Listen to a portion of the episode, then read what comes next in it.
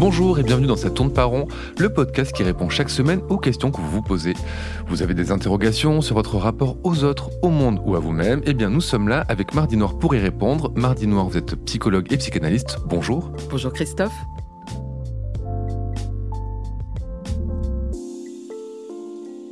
Ça y est, les enfants sont rentrés à l'école depuis maintenant quelques jours, tout va bien, vous pouvez respirer ou presque, car si l'école vous débarrasse de vos enfants pour vous laisser un peu plus de temps libre, elle soulève aussi parfois des questions que vous ne vous étiez jamais vraiment posées, comme Cathy qui nous a écrit.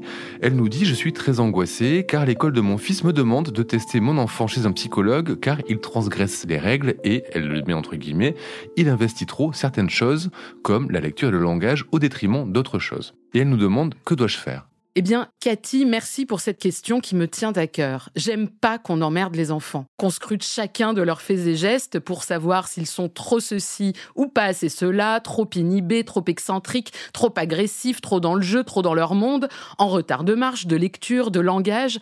Et bien sûr que certains enfants peuvent avoir des problèmes, des choses qui coincent dans les apprentissages. Il ne s'agit pas de nier cela, mais il ne faudrait pas non plus oublier l'excès de narcissisme parental dans bien des situations. Je traduis. Mon enfant n'est pas conforme à l'idéal que je m'en faisais, je l'ai rêvé des années durant en petit footballeur et il préfère faire la cuisine avec maman. J'imaginais lui raconter des histoires et il préfère faire des constructions pendant des heures. Elle ne parvient pas à s'endormir seule à trois ans alors que je voulais prendre l'apéro avec mes potes.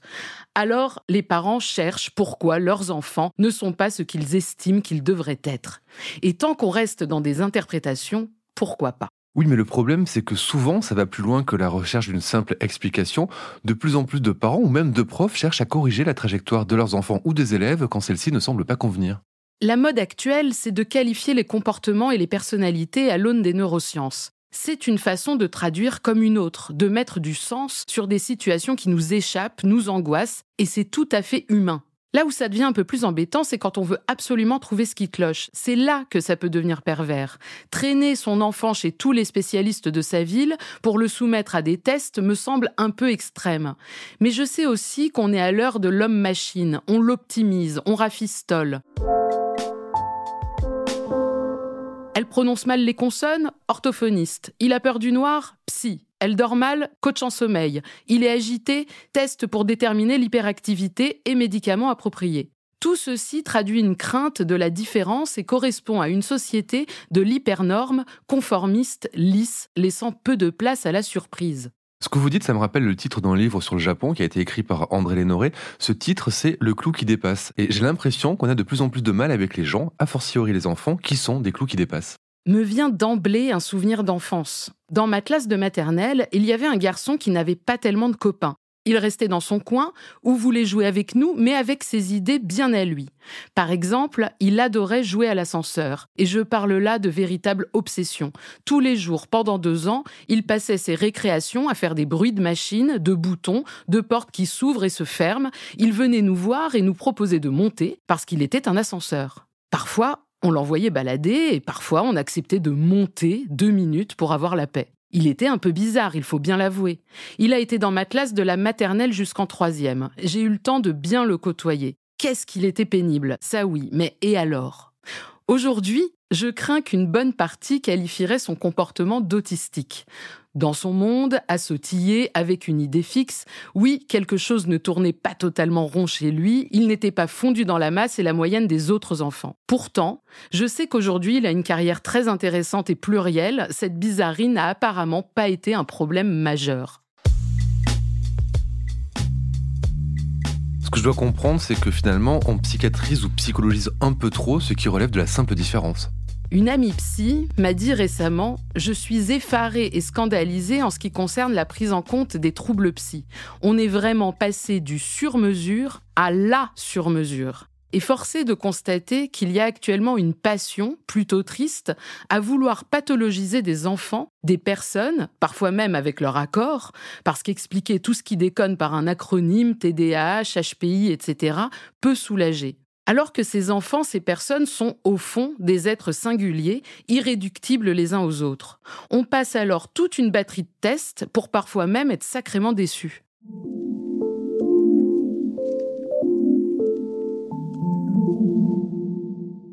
Je me souviens d'une mère dans mon entourage. Le personnel du collège l'avait encouragé à tester son fils. Manque de concentration, inquiétude dans son monde, un peu toujours la même chose.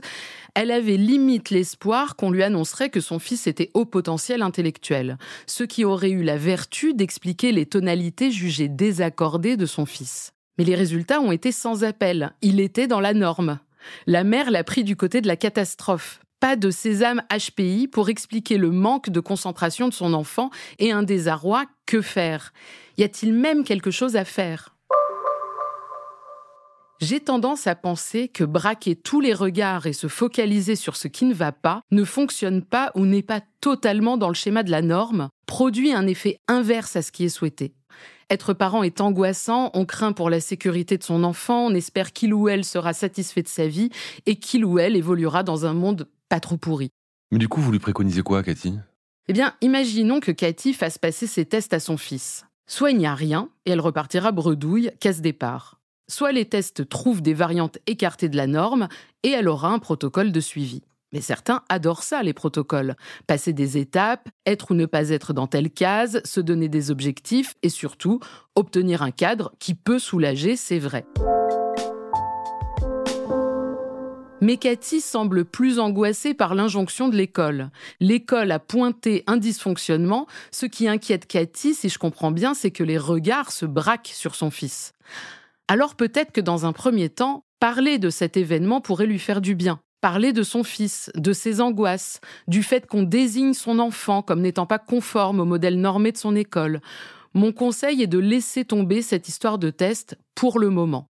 Aucun test ne peut être fait dans de bonnes conditions avec un ou des parents surangoissés pour accompagner cette démarche. Ça ne veut pas dire qu'il ne faudra jamais le faire, mais y a-t-il urgence? Le test aura plus de valeur si la procédure est pensée et questionnée en amont. Je conseillerais à Cathy de consulter un psychologue qui saura l'écouter, tous les psychologues ne font pas des tests, et qui pourra recevoir son enfant si ça la rassure il est aussi possible que sa parole, adressée à un psy, ait des effets sur son enfant. Si l'angoisse se transmet, l'apaisement aussi, elle calmera ainsi les attentes de l'école, mais en faisant faire un pas de côté à ce qui est demandé. Merci Mardi Noir pour ces conseils qui vont sûrement aider Cathy et tous les parents qui se trouvent dans la même situation. On se retrouve la semaine prochaine pour un nouvel épisode de Sa tourne par rond. Ça tourne par rond est un podcast de Mardi Noir produit par Slate Podcast. Direction éditoriale Christophe Caron, production éditoriale Christophe Caron et Nina Pareja, prise de son Nina Pareja, montage et réalisation Aurélie Rodriguez. La musique est signée Sable Blanc.